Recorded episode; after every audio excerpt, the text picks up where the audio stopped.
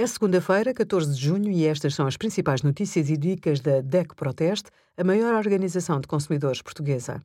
Hoje, em DECO.proteste.pt, sugerimos as penalizações para quem desrespeitar as regras durante a pandemia, plásticos de uso único têm os dias contados e o melhor seguro de vida para si com a ajuda do nosso simulador.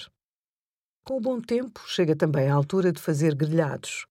Qual o carvão menos nocivo e ao mesmo tempo mais eficiente para produzir brasas? Vegetal ou em briquetes? Num teste em laboratório, verificamos que, em regra, os briquetes apresentam emissões mais elevadas de compostos orgânicos voláteis e de aldeídos do que o carvão vegetal.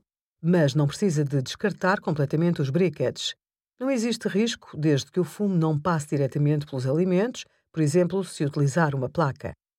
Em ambos os cenários, grelhe ao ar livre ou num local bem ventilado.